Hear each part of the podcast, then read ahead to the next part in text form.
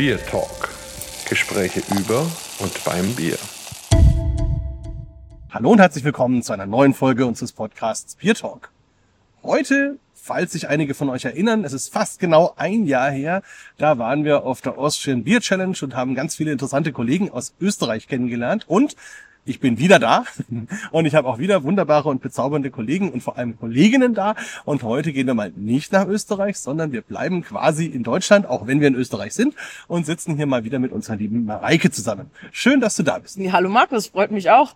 Ja, wunderbar. Zusammensitzen ist immer so eine Geschichte hier, weil wir halt verschiedene Biere verkosten. Und zwischen den Runden gibt's dann immer Pausen, die sind durchaus mal auch ein bisschen länger.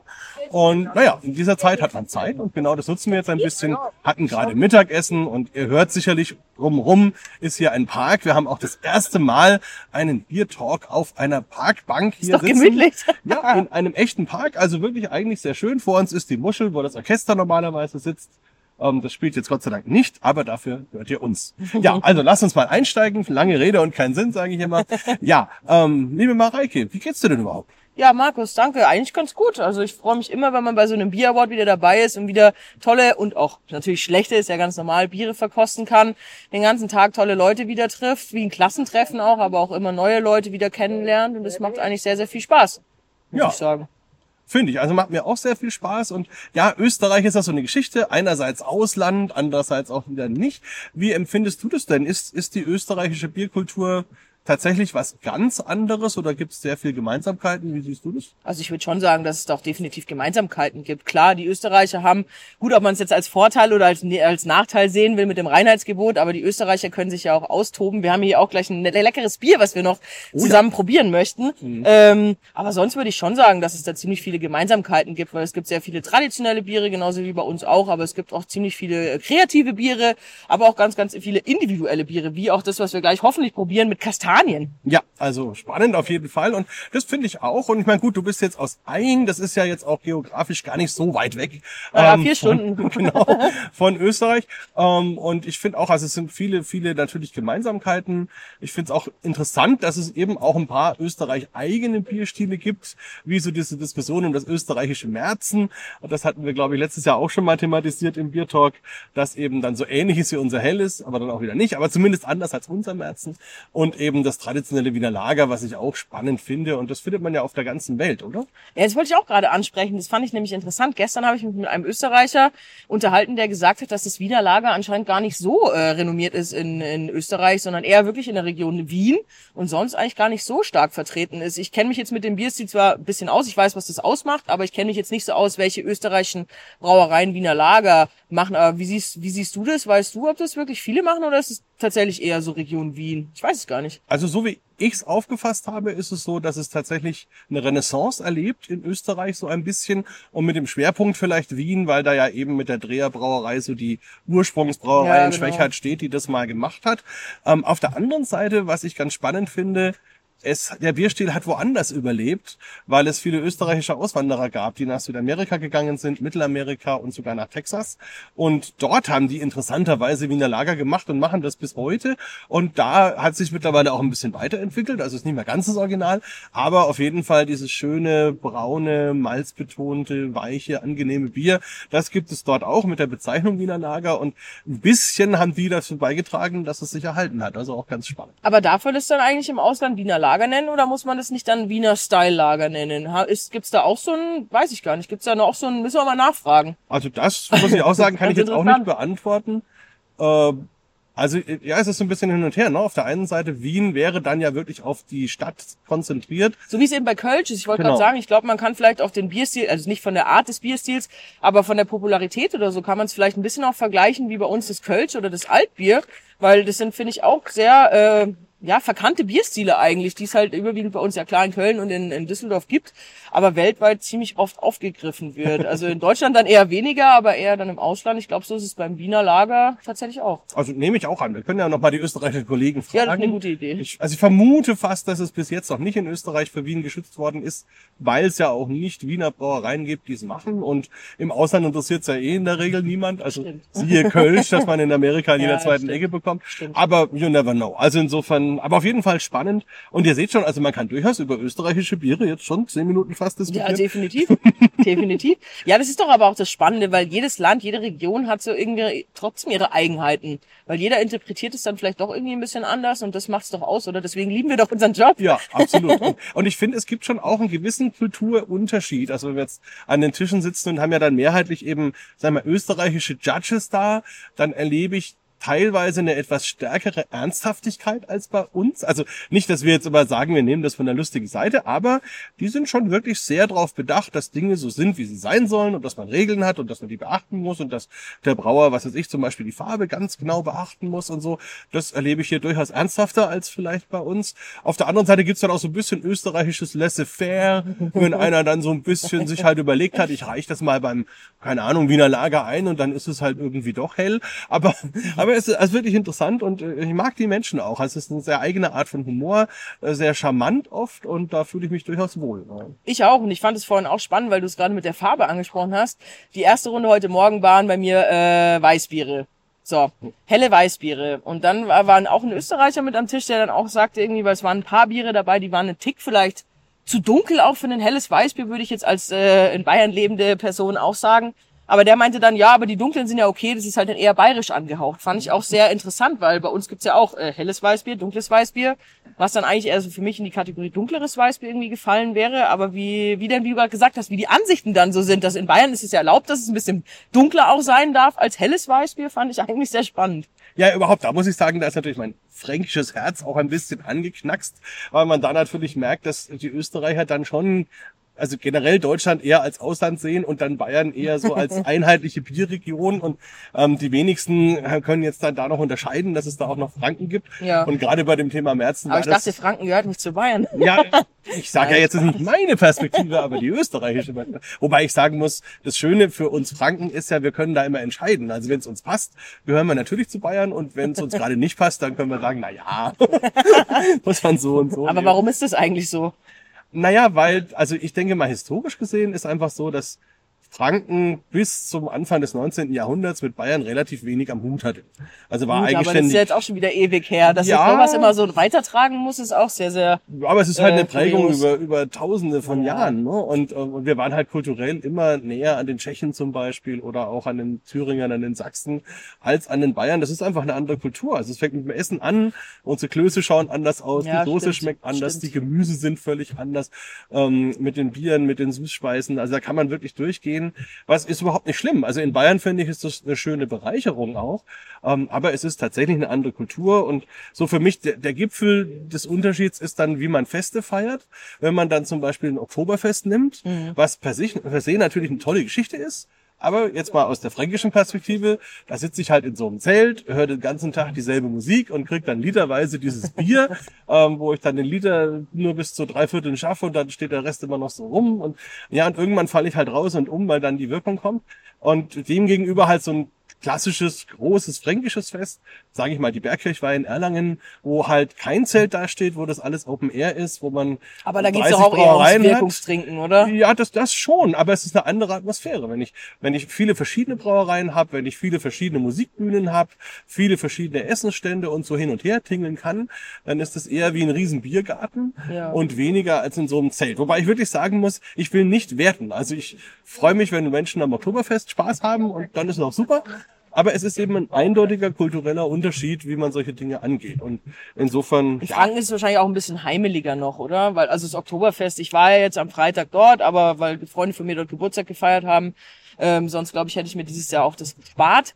Ich denke mir auch, ich, so Menschenmassen sind immer sehr extrem, gerade jetzt finde ich auch noch in der Zeit irgendwie, aber klar, das Leben muss irgendwie mal weitergehen, keine Frage. Hm. Aber ähm, ja, es ist schon brutal, wirklich. Es ist schon wirklich brutal, weil es gibt, glaube ich, keinen, der da rumläuft, der unter 18 ist, der äh, über 18 ist, der da nüchtern ist. Ja, also was mich am allermeisten gewundert hat, muss ich sagen, vor drei oder vier Jahren, als noch Oktoberfest war, ähm, war ich da auch mit Bekannten und der war da ganz gut angetrunken und ich habe ihn dann zum Taxistand gebracht und wollte, dass der Taxifahrer ihn einfach nur zum Hotel fährt. Und er war jetzt nicht volltrunken, aber halt deutlich nicht mehr nüchtern, sagen wir mal so. Aber Deutlich nicht mehr nüchtern, ist aber- auch geil. aber halt nicht, nicht so, dass man jetzt sagt, der, der muss sich jetzt in der nächsten Sekunde übergeben, sondern halt einfach nur so, okay, der gehört jetzt einfach ins Bett. Ja. Und dann muss ich sagen, drei Taxifahrer nacheinander haben sich geweigert, den Mann zu transportieren. Das verstehe ich aber auch nicht, weil ganz ehrlich, das ist in München, wie lange oft gibt's jetzt das Oktoberfest und die Taxifahrer, die wissen doch, dass mit Sicherheit keiner, der da einsteigt, jemals nüchtern ist. Eben. Also, Also- wenn ich am Oktoberfest stehe mit meinem Taxi, wer soll denn da einsteigen? Ja, eben.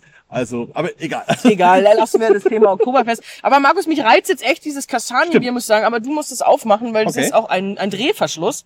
Habe ich schon rausgefunden, ja. Ui, jetzt habe ich extra einen Öffner geklaut. Aber gut, dann probiere ich es mit dem Drehverschluss? Okay, also ich, ich versuche mal so zu drehen, dass man am Mikro was hört. Mal gucken. Ja, ein bisschen schon. Ein ganz kleines bisschen. Kleines bisschen. Tatsächlich spannend. Also da bin ich ja immer so ein bisschen hin und her gerissen, ob ich das cool finde oder nicht, aber es scheint ja dicht zu sein, ne? Ich weiß es nicht. Naja, egal. Also gut, dann machen wir das mal. Es heißt Kästensud von der Brauerei Golse, wo auch immer die sein mag. Privatbrauerei Golz und es heißt Kastanienbier. Ich schenke mal was ein. Das hat aber auf jeden Fall schon mal eine sehr, sehr schöne Farbe. Dankeschön. Ja, Farbe ist Schaum toll. auch. Also, das ist wirklich hier so ein richtig schöner Bernsteinton. Der Schaum hat auch so eine richtig coole Farbe. So richtig, ja. Eigentlich so beigefarben kann man sagen, oder? Ja. Beigefarben sieht fast so ein bisschen sahnig aus. Feinporig. Stabil. Und was ich schön finde, wenn wir über Kastanienbier sprechen, dass wir tatsächlich die klassische Kastanienfarbe eben auch haben. Also das ist ja wahrscheinlich auch gar nicht so einfach für den Brauer. Ja. Also ich finde eher, dass es ein bisschen Bernsteinfarben ist. Kastanie ist für mich noch ein bisschen dunkler, aber es geht Mhm. Stimmt. schon in die Richtung, ja. Es hat auch einen Stimmt. Rotstich irgendwie. Ja, ja. Mhm. Aber es sieht auf jeden Fall sehr appetitlich aus. Ja, ein toller Schaum. Also Ja. da hast du recht, der steht wirklich wie eine Eins. Wunderbar. Na gut, dann Prost. Zum Wohl. Aber die Gläser klingen leider nicht. Das hat mich gestern schon ein bisschen enttäuscht. Aber Stimmt. sie sehen zwar sehr, sehr schön aus, aber schade, dass sie nicht klingen. Es waren die besten, die ich jetzt auf die Schnelle kriege. Alles gut, das war kein Vorwurf an dich. Nein. Oh, wow. Mhm.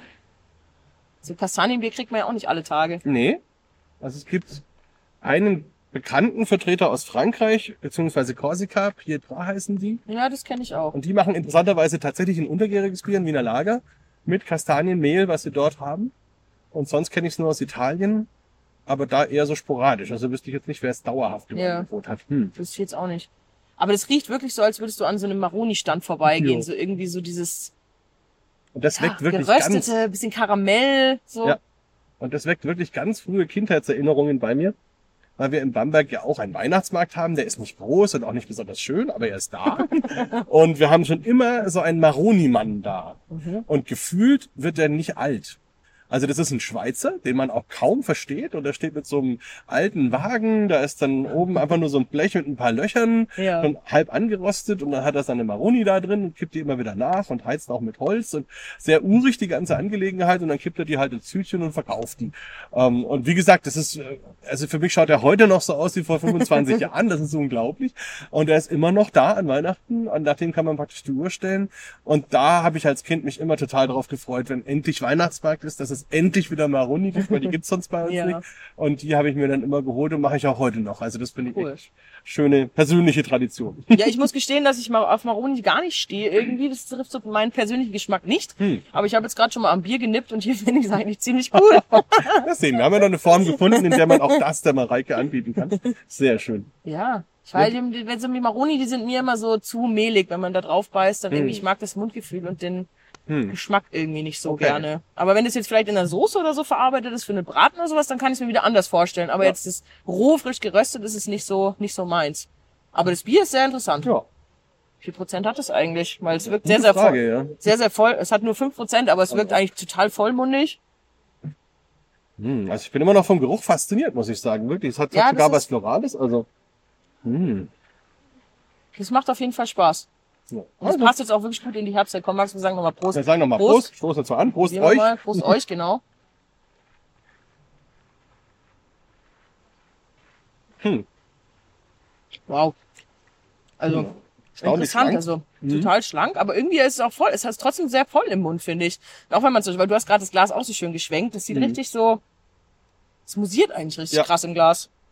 Ja, und vor allem, man hat wirklich das Kastanienaroma. Also Ja. da kann ich mich erinnern, ein paar Mal in Italien schon bei den Wettbewerben, dort gab es öfters mal Kastanienbier und da fand ich oft einfach schade, dass man die Kastanien nicht wirklich erkannt hat. Und hier ist es sowohl in der Nase als auch im Mund sehr, sehr deutlich da. Man erkennt trotzdem noch ein Bier. Das- könnte, für mich könnte es ein Tick süßer sein und vielleicht ein Tick stärker, aber das ist meine persönliche Wahrnehmung. Aber es ist auf jeden Fall ein schönes Bier und gerade für die Uhrzeit, wir sind jetzt hier um zwei Uhr ungefähr, nachmittags sitzen wir hier rum ähm, und haben ja noch ein paar Bierchen vor uns, Ja, ist das das stimmt. durchaus eine gute Wahl. Definitiv. Was würdest du denn dazu essen, Markus? Hm. Das ist eine gute Frage. Also, Ich überlege auch gerade. überleg so, also Also vielleicht könntest du so, also so eine, so eine, so eine Pilzrahmsuppe oder sowas oder so gebratene, so gebratene Steinpilze oder sowas. Vielleicht einfach so mit einem Butterbrot dazu. Mhm. Ah, das kann auf jeden Fall gut funktionieren. Oder so, wie heißen diese, diese Pilze, diese großen, länglichen, dicken Dinger? Äh, Äh, Seitlinge. Kräuterseitlinge. Das könnte auch gut funktionieren. Ja, genau, die auch einfach dünn aufgeschnitten, ein bisschen angebraten, so mit ein bisschen Knoblauch, ein bisschen Zwiebeln. Was ich auch gerne probieren würde, wären Königsberger Klopse. Meinst du? Mit das dieser, mit dieser Kapernsoße. Vielleicht. Ja, vielleicht. Wäre jetzt ein Versuch wäre es wert, sagen wir mal so. Vielleicht, ja. Kann auch sein, dass es gar nicht geht, aber könnte. Man muss alles ausprobieren. Oder Sehr- ganz schräg eine Pizza Hawaii. Oha. Ja, weil die Süße, die mir hier ein bisschen fehlt, käme dann über die Ananas. ja. Wir hätten noch die Röstaromen, würden sich mit der Kastanie vielleicht irgendwie verbinden. Das darf es aber nicht den Italienern sagen.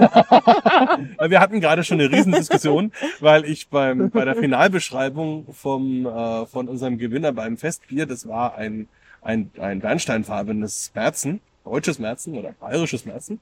Und ähm, da habe ich dann eben gefragt, weil ich musste die Beschreibung eben machen, ähm, was für ein Food Pairing wir machen. ja. Und dann hatten wir zwei Italiener am Tisch und die haben gesagt, ja, Pizza Margarita. Und dann haben wir drei Österreicher am Tisch und die haben gesagt, Pizza Stülzen. Hawaii. Achso. Nein, Stülzen. Und da muss man jetzt wieder erklären, die Stülzen ist praktisch die Schweinshaxe auf Österreichisch. Das war, ich war, glaube Ähm, ich, weiß, wer das gesagt hat. Kann ich mir vorstellen. Und dann habe ich als Kompromissvorschlag dann in die Beschreibung reingeschrieben, wir nehmen eine Pizza Margarita mit Scheiben von der Schweinshaxe oben drauf. Und dann noch Ananas on top. Worauf sich dann alle irgendwie geschüttelt haben, aber ich fand es einen guten Kompromiss. Und vielleicht ist es hier mit der Pizza Hawaii genauso. Nein, aber sehr schön, kann ich mir gut vorstellen. Ja, cooles Bier auf jeden Fall. Ja. Hast du gut ausgewählt, gerade aus dem Dankeschön, Kühlschrank. Dankeschön. ja, hast du gerade erzählt, ähm, wie es so, ja, sich jetzt einfach weiterentwickelt. Wir hatten jetzt ja den letzten Biertalk mehr oder weniger am Anfang der Pandemie, glaube ich, fast oder so. Ja, Zumindest im total. ersten Drittel, wo noch keiner so richtig wusste, wie es weitergeht und Ja, ob und warum ja. und was auch immer. Ähm, wie erging es dir denn so in dieser Zeit? Hattest du schöne Momente? Konntest du es auch irgendwo genießen oder war es eher anstrengend? Wie war es für dich? Na, ich glaube, was man ein bisschen genießen konnte, war auch mal die Zeit für sich zu haben, einfach mit den Lockdowns und so. Man konnte ja nicht wirklich raus. Ähm, ja, weiß ich nicht. Ich glaube, jeder äh, war da irgendwie betroffen von den Lockdowns von Corona und jeder ist, glaube ich, froh, dass es jetzt annähernd auf dem Weg ähm, der Besserung ist. Ich weiß nicht, wie man es am besten bezeichnen soll. Ich meine, klar sind da jedem irgendwie auch mir auch Aufträge weggefallen. Dann natürlich kamen wieder andere Ideen dazu, weil wenn man auch mal Zeit hat, einfach mal wirklich nachzudenken, dann kommen natürlich auch wieder andere Spinnereien, die man sich da überlegt oder ausdenkt und andere Ideen. Und ähm, ja, Online-Tastings waren halt super viele. Das war, das fand ich eigentlich sehr toll, muss ich sagen, weil gerade bei uns in Deutschland, ähm, wir sind halt leider immer noch ein Wirkungstrinkerland und eben nicht das Genusstrinker Bierland, sage ich jetzt mal. Wein ist ja wieder eine andere Sache. Ähm, aber dass sehr viele Firmen halt Tastings gebucht haben und es halt sehr viele Bierneulinge waren in dem Sinne und man konnte dadurch, glaube ich, viele neue Zielgruppen auch irgendwie vom Thema Bier, was Bier noch kann, ähm, so ein bisschen überzeugen oder vielleicht ein bisschen begeistern. Das stimmt, also finde ich auch. Und mir wird es nicht aus dem Kopf gehen. Ich glaube, das war die Oktoberfest-Saison, die allererste. Also so 2020, das ausgefallene Oktoberfest, wo wir dann ein Tasting ja auch gemeinsam hatten. Und da kam die Firma ja wirklich auf die glorreiche Idee, dass sie vorher mit dir ein Video aufzeichnen, wie du ein Fass anstichst. Oh ja, und stimmt. allein die Idee zu sagen, du kriegst da wirklich ein 30 oder 50 Liter Fass, stichst das an, nur für dieses Video und danach steht es halt so rum, weil die Leute sind ja nicht da. Die sind ja, Ja. alle vor ihrem Bildschirm. Und aber sie haben es durchgezogen. Ich fand das eine total witzige Nummer. Aber da merkt man einfach, wie, wie dann eben man irgendwie Dinge anders denkt. Und ähm, was habt ihr mit dem Bier eigentlich gemacht? Äh, ich bin dann ehrlich gesagt wieder gefahren und das Bier ist da geblieben. Ich weiß es gar nicht, was damit passiert ist. Glaube, die Leute dort vor Ort, die da gefilmt haben und so, die haben das dann. Die hatten Ich durfte ja schon während des Tastings ein paar Sachen probieren, was da verkostet wurde. Das war ganz schön. Und ich weiß auch gar nicht mehr, welches Bier da angestochen wurde. Ich glaube, es war ein Augustinerfass. Keine Irgend Ahnung. sowas, ja. Aber auf jeden Fall, die hatten dann ihr persönliches Oktoberfest. Genau. Auch Die hatten schön. auf jeden Fall noch viel Spaß, glaube ich, damit. Aber das war, es stimmt. Also die Online-Geschichte, das ist sicherlich eine Bereicherung, ähm, die in der Zeit irgendwie entstanden sind oder ist. Na, egal. Lassen wir den Germanismus mal außen vor. ähm, ja, äh, und, und dann so, also kann man denn sagen, die Pandemie ist vorbei? Nein, ich glaube nicht. Also man sieht ja auch, dass immer noch viele Brauereien oder viele Leute damit irgendwie zu kämpfen haben. Es ist ja, die Leute sind irgendwie vorsichtiger, sind schüchterner, sind irgendwie auch fauler geworden, kann man sagen. Also viele gehen ja auch gar nicht so gerne raus. Ich merke das selber an mir auch, muss ich gestehen. Was war ich vor der Pandemie äh, jedes Wochenende irgendwo unterwegs und auch unter der Woche und jetzt ist man irgendwie so ein bisschen faul geworden. Man überlegt jetzt halt, ja okay, ich kann mir auch zu Hause ein schönes Bier aufmachen. Muss ich jetzt extra wieder in die Stadt reinfahren und da Bier trinken? Ich meine, klar, es macht super viel Spaß, keine Frage. Aber ich glaube, dass viele da einfach ein bisschen faul geworden sind und es, diese Pandemie, dieses Corona hat mit den Leuten schon irgendwas gemacht. Hm. Und ähm, ich würde jetzt nicht sagen, dass es schon vorbei ist, aber es. Jetzt gucken wir mal, was im Herbst passiert nach diesen besagten Festivitäten, über die wir Ja. auch gerade gesprochen haben. Ähm, aber Na, mal sehen. Ja. hoffen wir mal, dass es bald irgendwie mal wirklich normal weitergeht. Ja. Und ich glaube, unsere große Angst ist ja auch ein bisschen gerade als Sommeliers, dass wir einfach, also ich habe wahnsinnig Angst davor. Ich hatte es jetzt schon zweimal und hatte aber bisher Gott sei Dank das Glück, dass ich keine sensorischen Verluste hatte. Aber man weiß es halt nie. Ja, also da zählst du zu den Glücklichen. Ich muss sagen, ich Gott sei Dank auch. Also ich hatte es jetzt auch gerade eben erst zum zweiten Mal und ähm, war auch sensorisch Gott sei Dank nicht betroffen. Ähm, also zumindest habe ich den Eindruck, sagen wir mal. Aber es wäre die Hölle für uns, Es wäre oder? Wahnsinn, ja. Und, aber ich meine, auf der anderen Seite, ich finde, also du hast gesagt, die Leute sind in gewisser Weise faul geworden. Das kann ich auch so durchaus unterschreiben. Vielleicht auch ein bisschen satt. Also weil man dann in dieser Zeit einfach unheimlich viel probiert, gemacht, getan hat, was man sonst eben noch nie gemacht hat und irgendwie hat man jetzt auch nahezu alles schon vom Känguru-Essen bis zum Online-Dinner, was auch immer, was man da alles machen konnte. Ähm, kann ich mir auch vorstellen. Ich, was ich so erlebe, ist, dass es generell einfach eine riesengroße Zurückhaltung gibt, jetzt tatsächlich Ausgaben zu tätigen. Also jetzt ohne sehr allgemein politisch zu werden, aber also bei den Privatleuten sowieso, das ist nicht so ganz unser Problem, weil das nicht so ganz unser Geschäftsbereich ist. Aber auch bei den Firmen, wo man gesagt hat, okay, in der Pandemie war es halt so, die hatten ihre großen Budgets für die Weihnachtsfeiern, die haben sie dann nicht gebraucht und dementsprechend haben sie dann Online-Weihnachtsfeiern gebucht und da war das Budget dann gar nicht so das Thema, weil Ja. das auf jeden Fall billiger war als eine Real-Weihnachtsfeier. Ähm, aber jetzt habe ich so den Eindruck, dass sie im Grunde gar keine Budgets mehr haben und, und weder das eine noch das andere machen wollen. Zumindest entwickelt sich das gerade so und da bin ich mal gespannt, wie sich das entwickelt von dieser Erlebniswelt her. Also ich befürchte, dass wir uns schon wieder neu erfinden müssen in gewisser Weise. ne? Das kann sehr gut sein. Also man merkt es ja, also ich weiß es auch von Freunden und von Kollegen und Bekannten, die auch sagen, äh, wenn die eine Familie haben, die gucken natürlich jetzt auch, wenn sie einkaufen gehen, äh, was kaufen sie. Und ich habe auch von vielen Brauern gehört, dass die auch ganz genau wissen jetzt gerade, dass die Konsumenten sich denken, muss es jetzt sein, dass ich mir die Dose Bier für sieben Euro kaufe oder ähm, Hm. mache ich das halt jetzt mal eben nicht. Ja, das war spannend. Das glaube, man muss sich immer wieder irgendwie neu aufrollen. Keine Ahnung, wie sagt man immer so schön, das ist, man muss das Pferd von hinten aufzäumen. Ähm, ja, man muss sich irgendwie immer wieder neu erfinden, weil. Aber es muss auf jeden Fall weitergehen und es geht auch weiter. Und ich glaube, ähm, dass die meisten von uns, wir, wir sind ja auch dafür bekannt, dass wir immer neue Ideen haben und das, ähm, so muss es ja auch sein. Man darf halt selber einfach in der Hinsicht vielleicht nicht faul werden, sondern man muss halt einfach gucken, was kann man machen und was auch schön ist, wenn sich Leute vielleicht einfach mal zusammentun und man guckt, was kann man vielleicht auch gemeinsam auf die Beine stellen oder so. Richtig, ja, das finde ich auch richtig und wichtig, dass man einfach versucht, wie man zusammenarbeiten kann. Und auf der anderen Seite finde ich, hast du jetzt ja gerade auch bewiesen, also du bist da praktisch die Biersommelier-Weltmeisterin, kann man Naja. ja so sagen. Ne? Den Titel habe ich nicht gewonnen. Nein, aber, aber du bist auf jeden Fall die beste Frau mit großem Abstand bei der Biersommelier-Weltmeisterschaft gewesen. Ähm, und dementsprechend, das ist ja schon wieder etwas, ja, wovon man sich vielleicht nichts kaufen kann, aber was eine gewisse Bestätigung ist und wo man sagen kann, okay, also im Rahmen dessen, was da möglich war, hat man sehr, sehr gut ähm, am Ende abgeschnitten. Wie hast du das denn überhaupt erlebt? Hast du das auf dem Schirm gehabt, dass es da eine WM gibt, dass du da hin willst? Oder wie kam das für dich so zustande? Naja, ich bin immer der Meinung, man sollte alles mal mitmachen, alles irgendwie mal ausprobieren und mal gucken, was kommt. Ich habe ja im vergangenen Jahr schon bei der deutschen Meisterschaft mitgemacht und äh, habe die Bronzemedaille gewonnen und dann hieß es eben, ja, nächstes Jahr, also dieses Jahr ist die Weltmeisterschaft und ähm, die zehn besten Deutschen haben sich ja quasi qualifiziert und dann gab es ja noch die Master of Beer Absolventen, die da auch noch irgendwie mitmachen dürfen. Und ähm, ja, dann habe ich mir gedacht, erst gedacht, so, ja, okay, die Teilnahmegebühr ist jetzt auch nicht gerade günstig, mache ich da mit. Dann kommen wir wieder zum Thema Geld, aber da Mhm. überlegt man natürlich auch, ähm, gebe ich es aus oder gebe ich es nicht aus. Dann war ich aber der Meinung so, ja, warum nicht? Ganz ehrlich, machst du mal mit, guckst es dir mal an und schaust halt, was passiert. Ich hatte wirklich jetzt ein paar harte Wochen irgendwie, weil ich auch viel zu tun hatte und konnte auch gar nicht so viel üben. Das, ja, schon drei, vier, fünf Mal habe ich schon geübt tatsächlich, ja, und bin dann aber auch dort zu der Weltmeisterschaft hingegangen. Die Vorrunden, man muss ja erstmal zehn internationale, Bier, internationale Bierstile blind erkennen. Es war super schwer, da war ein California Common zum Beispiel drin. Ganz ehrlich, A, A, wer kennt California Common und B, wer trinkt das? Das gibt's ja bei uns in Deutschland, wahrscheinlich hier in Österreich auch so gut wie nicht. Dann muss man einen Multiple-Choice-Test machen und man muss dann noch zehn Fehler rum erkennen. Gut, und ich dachte mir eigentlich dann nach den Vorrunden saßen wir, Team Deutschland saßen wir da, haben uns erstmal ein Bier aufgemacht und Mittagessen geholt und so und so. Nö, kommt keiner weiter von uns, keine Chance.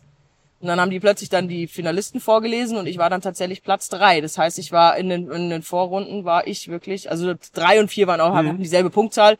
Ähm, aber dritt oder viert Beste quasi aus den Vorrunden, wo ich mir selber, ich habe selber nicht gedacht, ich habe es nicht erwartet und freue mich aber deswegen sehr, muss ich sagen, weil es mich ein bisschen in dem, was ich jetzt die letzten Jahre getan habe, einfach bestätigt, dass ich ohne viel Üben und Trainieren einfach mir in den Jahren anscheinend schon so eine gute Sensorik selber auch angeeignet habe und das Kenntnis, die Kenntnis eben von den Bierstilen und auch von den Fehlerromen, da sind glaube ich auch gerade solche Awards sind da einfach super super viel wert und das ist eigentlich das, worüber ich mich tatsächlich am, am meisten gefreut habe, weil ich mir gedacht habe, die letzten Jahre waren so halt auch nicht umsonst, sondern man hat da wirklich was mitgenommen. Ja, das finde ich auch toll. Also, weil genau das eben zeigt, dass wenn man also regelmäßig quasi sowieso übt, weil man sich halt Genau. mit Bieren auseinandersetzt und auf Wettbewerben ist und überhaupt eben da so ein bisschen sein persönliches Näschen entwickelt, dass es dann einfach so ein Grundlevel gibt, der einfach Genau. wo liegt, wo man sagt, okay, ähm, da, da bin ich schon mal auf dem Grundniveau, womit man arbeiten kann. Also wo man da nicht unbedingt noch ähm, natürlich üben kann. Aber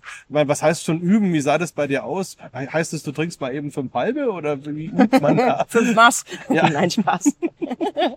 naja, ich habe halt schon ein bisschen recherchiert mal, was sind irgendwie so stiltypische Vertreter für internationale Biere, sei es jetzt Stout, Porter oder Red Ale oder irgendwie solche Dinge. Die habe ich mir einfach mal gekauft und habe dann mir von meinem Freund einfach immer wieder mal so zehn so Biere einschenken lassen. Habe dann festgestellt, dass ich ähm, bei Blindverkostungen zum Beispiel bei den hellen belgischen Sorten, sei es jetzt irgendwie Triple, äh, Belgian Strong Ale, Blond und Saison, wenn die alle nebeneinander stehen, die haben ja schon eine, eine eine ähnliche Aromatik, sage ich mal. Und dann habe ich das eher so ein bisschen geübt, weil ich dachte, so international, die Belgier, das kann schon gut sein, dass das drankommt. Es war ein einzigen Quadruppel, glaube ich, war, mit, war mit dabei. Aber das, was ich geübt habe, eigentlich nicht. Und ja, so bin ich halt einfach vorgegangen und habe dann nochmal geguckt, okay, was kennzeichnet jetzt diese Bierstile eigentlich, was macht die aus? Obwohl man das ja eigentlich, wie gesagt, wenn man so viel hier unterwegs ist und die Bierstile eh verkosten muss bei den Awards. Am Anfang hat man ja schon auch immer diese Style Guides noch mit dabei gehabt, wo man ja immer nochmal nachlesen konnte. Aber ich glaube, je öfter man das macht, umso mehr hat man das tatsächlich auch irgendwie im Kopf drin. Und es Ja. geht dann irgendwie auch nicht, nicht weg, tatsächlich. Ja. Oh. Ja, und dann hat man also diese drei Vorrunden sozusagen und dann stehen praktisch die Finalisten fest. Und wie war das dann? Also wart ihr dann als Finalisten in so einem separaten Räumchen oder wie man das aus dem Fernsehen kennt, so jeder mit dem Kopfhörer und kriegt dann irgendwie Musik gespielt oder wie muss man sich das vorstellen? Naja, also erstmal musste man quasi auf die Bühne kommen und jeder musste äh, so einen Tennisball ziehen mit einer Nummer drauf und das hat quasi das Bier bestimmt, was man dann verkosten muss. Was man aber dann erst, als man dran war, wurde das quasi aufgedeckt. Man wusste dann wirklich erst, als die Präsentation begonnen hat, was man auch präsentieren muss. Und ja, wir wurden dann tatsächlich weggesperrt in so eine Kammer, wo kaum Luft drin war. Es gab leider kein Wasser zu trinken, kein Bier, kein gar nichts. Oh, okay. Und dann ist es natürlich, wenn da acht Leute drin sind, die alle schon ziemlich aufgeregt sind und ein bisschen nervös sind, jeder tippelt irgendwie mit den Füßen rum oder knibbelt an den Fingern rum oder läuft hin und her, ist es schon so, ähm, so, ein- so, ein, so ein innerlicher Stress, den man da irgendwie hat und ist dann einfach nur froh, wenn, man's, wenn man endlich dran ist und man es endlich irgendwie hinter sich gebracht hat. Ich war dann die Nummer sechs, das heißt, ich musste ewig warten, bis ich dann mal dran war, aber Und ihr wart da alle in einer Kammer sozusagen. waren alle in jeder einer. in seinem Kämmerchen. nee, wir waren alle in einer Kammer, genau. Redet man da? Ach, nicht wirklich eigentlich. Ich glaube, jeder geht so in seinem Kopf innerlich so ein bisschen durch, was kann ich irgendwie machen, was kann man sagen, was erwartet mich. Jeder, glaube ich, macht sich da so seine eigenen, eigenen Sachen. Ähm, also es ist dann auch noch jemand da, der quasi aufpasst, dass man sich da auch nicht austauscht nach dem Motto, was machst jetzt du oder was kann man da gut machen, sondern da ist schon, zwar alle in einem Raum, aber jeder schon mehr oder weniger für sich. Und empfindet man sich da als Konkurrenz? Also Konkurrenten ist, das ist man ja irgendwie immer, aber ich glaube, man muss da einfach so schon trotzdem mit so einem Teamgeist irgendwie reingehen oder also ich hätte es je, hab, gönn es da jedem, der da irgendwie mitgemacht hat, um Gottes Willen. Aber klar, Konkurrenz ist es immer, aber man denkt, ah, ja, aber ich will ja schon irgendwie. Und wie war dann dein Erlebnis auf der Bühne? Also so dein emotionaler Weg durch diese paar Minuten? Also du kommst da hoch und wie ging das dann so? Ich kam da hoch und dann durfte ich mich erstmal kurz vorstellen, wer ich eigentlich bin und was ich so mache und dann wurde das Bier gelüftet. Da ist mir dann erstmal kurz äh, der Atem stehen geblieben, weil ich gesehen habe, ich habe von Anchor Brewing ein Steambier, eben ein California Common. Mhm. Und ähm, ich bin froh gewesen, dass ich in der Brauerei schon mal war und dass ich auch tatsächlich über den Bierstil ein bisschen was sagen konnte. Ich glaube, dass viele gar nicht wissen, was jetzt ein, ein California Common tatsächlich ist. Ähm, bei mir war dann, glaube ich, ein bisschen das Problem, weil der Bierstil ist an sich nicht so spannend und ich konnte auch jetzt zu der Geschichte nicht viel erzählen zu dem Bierstil. Ich konnte halt sagen, was es ist und wie das gemacht wird und es sensorisch beschreiben, konnte auch zu der Brauerei was sagen, weil ja der ehemalige Braumeister eigentlich der erste Craft-Brauer und so weiter war, Fritz Maytag. Ähm, und dann war es ein bisschen blöd, fand ich, weil das Publikum war vor mir, rechts neben mir war die Jury und links neben mir, so schräg links hinten, war die Uhr. Hm. Und man hat genau fünf Minuten Zeit. Und du sollst aber mit der Jury natürlich irgendwie die angucken, man soll das Publikum angucken und du sollst aber in, den, in der Zeit bleiben. Hm. Und ich dachte mir dann, ich habe jetzt alles gesagt, dieses Baukastensystem quasi runtergerödelt und dann gucke ich nach links hinter mir auf die Uhr und sehe so, scheiße, ich habe noch eine Minute Zeit. Das war dann auch so ein kurzer Schockmoment, dann habe ich mich aber erstmal wieder gefangen und habe dann, ich weiß gar nicht mehr, was ich dann noch erzählt habe, habe dann die Minu- Minute irgendwie noch abgearbeitet mit irgendwas ähm, und war dann ehrlich gesagt einfach froh, als es vorbei war und habe mich natürlich sehr gefreut, dass ich es bis ins Finale geschafft habe, weil ich damit echt nicht gerechnet habe.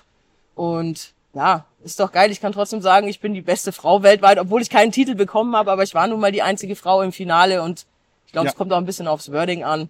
Ja, ich meine, also Ja, noch, ja. noch tiefer ins Detail, was das Finale angeht, muss man da, glaube ich, nicht gehen. Da gibt's durchaus Meinungen, die da unterschiedlich auseinandergehen. Aber ähm, interessant war es auf jeden Fall, das anzusehen. Und ich muss sagen, was ich wirklich toll fand, war, dass man also klar, du sagst jetzt, okay, da ist nicht viel zu erzählen und habe ich halt so runtergerattert, aber auf der anderen Seite, das ist ja auch wieder dieser Punkt, man hat so ein gewisses Grundlevel an Kenntnissen und also zum Beispiel von den anderen Finalisten bin ich mir nicht sicher, aber es war kaum einer, der sagen konnte, ich war schon mal in der Brauerei. Noch dazu eine, die jetzt auf einem ganz anderen Kontinent steht ähm, und dann eben zwar in kurzen Worten, aber den Bierstil einfach richtig zu erklären, alles drum und dran mit, mit Hand und Fuß und trotzdem auch ein bisschen Charme. Das äh, fand ich dann schon schon toll und natürlich ist das vielleicht dann auch etwas kürzer, als man denkt, weil es halt etwas ist, was man einfach parat hat.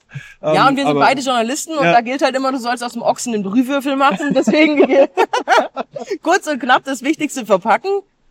Insofern ja, nee, also muss ich wirklich sagen und ähm, also ihr alle Zuhörer könnt euch das Ganze ja anschauen. Es gibt es als Aufzeichnung irgendwo im Internet zu finden. Wenn wir in den Shownotes verlinken, dann machen wir das. Und ähm, genau, dann könnt ihr euch da auch nochmal eine Meinung bilden. Aber ich fand es auf jeden Fall toll und ähm, ich finde es auch wichtig eigentlich, dass Sommeliers da auch ein bisschen in der Öffentlichkeit präsent sind, ähm, dass man darauf hinweist, dass es die eben gibt und dass es nicht nur Leute sind, die irgendwelchen Sachen daher labern, sondern dass da schon Know-how dahinter stecken muss. Und deswegen fand ich es fast ein bisschen schade, dass diese Vorrunden nicht so transparent sind, Ja. weil das schon auch interessant ist. Also dass das Spektrum ja geht von wirklich Fehlaromen erkennen, also wirklich auch wissen, wo läuft vielleicht im Prozess oder bei der Lagerung oder sonst wo irgendwas falsch, bis hin zu dem Zeitpunkt, ist das denn da, wo es hingehört, auch richtig gebraut. Und also das ist ja schon in gewisser Weise manchmal mehr als so mancher normale Brauer, wenn er jetzt kein Braumeister ist, ähm, in seiner Ausbildung mitbekommt. Also wobei ich nicht sagen will, dass der Biersommelier da höher qualifiziert ist, das ist natürlich Quatsch, aber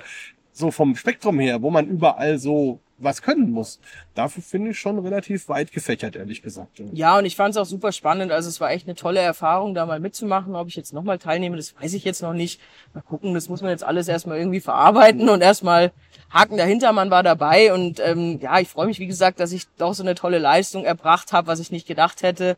Und ähm, schauen wir mal. Aber wie du schon sagst, es ist halt das Spannende am Biersommelier, dass man halt so viele Facetten einfach aufgreift und ja, ich meine, bei vielen Brauern sagen ja, ja die Biersommeliers kommen jetzt ja wieder und klugscheißern da wieder rum. Ja. Aber das ist halt genau das Ding, worauf wir ja auch geschult sind, was wir auch üben und was wir ja auch trainieren. Und ich finde, wenn dann wirklich ein, ein professioneller Biersommelier kommt und sagt, da ist jetzt Diacetyl, DMS oder sonst irgendwas drin, dann kann man das schon auch mal glauben. Ja.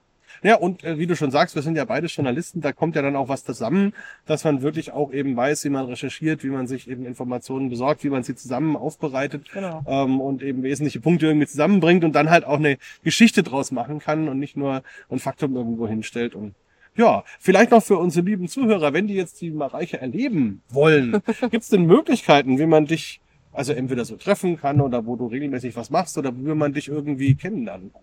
Also wer was über mich wissen möchte, kann auf jeden Fall erstmal auf meinen Blog schauen, der heißt feinerhopfen.com. Und sonst, klar, ich stehe für Tastings bereit, dazu muss man mich halt buchen. Ich habe leider keine, keine eigene Location, dass ich jetzt sagen kann, ich kann das jetzt jede Woche oder so anbieten. Deswegen läuft es meistens darüber, dass man mich halt bucht. Gerne online, analog, total egal. Also einfach kontaktieren. Ansonsten hänge ich gerne in München in meinen Stammkneipen ab. Hier, wie heißen sie alle? True Blue, frisches Bier, Hot Dog, Bruce Lee und so weiter und so fort. Ähm, aber gerne auch bei Instagram oder so einfach anschreiben, wer Lust hat oder wer in München ist und Bock hat, ein Bier zu trinken, bin ich jederzeit bereit. Und ich hoffe auch, dass du mal wieder nach München kommst und dass wir auch in München zusammen mal wieder ein Bier trinken. Das werden wir auf jeden Fall machen. Und ich werde all die Dinge, die du gerade genannt hast und auch deine verschiedenen Punkte in den Show Notes natürlich verlinken und kann euch auch nur sagen, also wenn sich mal die beste Biersommelier der Welt nach Hause holen will, das ist doch eine schöne Gelegenheit. Naja, nach Hause ist vielleicht... naja, also... ihr, wisst, ihr wisst, was ich meine. Ne? Das wollen wir es mal nicht übertreiben. Nein, Spaß. Gut. Ähm, allerletzte Frage. Was hast du in Sachen Bier noch vor in den nächsten sechs, zwölf Monaten? Ja, gucken wir mal. Auf jeden Fall will ich viele neue Dinge wieder probieren, einfach so weitermachen wie bisher. Gerade läuft ein Großprojekt, da darf ich aber noch nichts drüber erzählen. Mhm. Ähm, schauen wir mal, Anfang nächsten Jahres wird da vielleicht was kommen. Und sonst, ja. Ferne, schweifen vielleicht? Wie in die Ferne schweifen? Ach, sowas, was so. Bier? Ja, also Ferne, ferne Länder, ferne Kontinente. Ach so, ja, ja, ja. Jetzt Ende Oktober fliege ich nach Brasilien. Da sind wir auch, sehen wir uns ja wahrscheinlich auch wieder. Schön, äh, wenn ja. dein Flug klappt. oh ja. sind wir in Brasilien beim Beer Award zusammen. Ich fliege dann noch weiter nach Argentinien und nach Patagonien oh. und guck mir da mal so ein bisschen die Bierszene an. Mal gucken, da gibt's bestimmt auch ganz spannende Sachen. Und ja, sonst ist erstmal nichts geplant, aber das kann sich ja immer sehr, sehr schnell auch spontan ändern absolut. Also dir viel Spaß in Südamerika. Ja, vielen und Dank. Und dann, ja, wir sehen uns ja vielleicht dort, das wird auch besonders schön. Und, ich hoffe. Ja, und euch noch viel Spaß mit dem Biertalk und ähm, natürlich mit den verschiedenen Facetten von Mareike, die ihr jetzt noch kennenlernen könnt. Ja, vielen Dank, Markus. Und an euch zu Hause, macht ein schönes Bier auf, Prost und bleibt gesund. Biertalk, der Podcast rund ums Bier. Alle Folgen unter www.biertalk.de.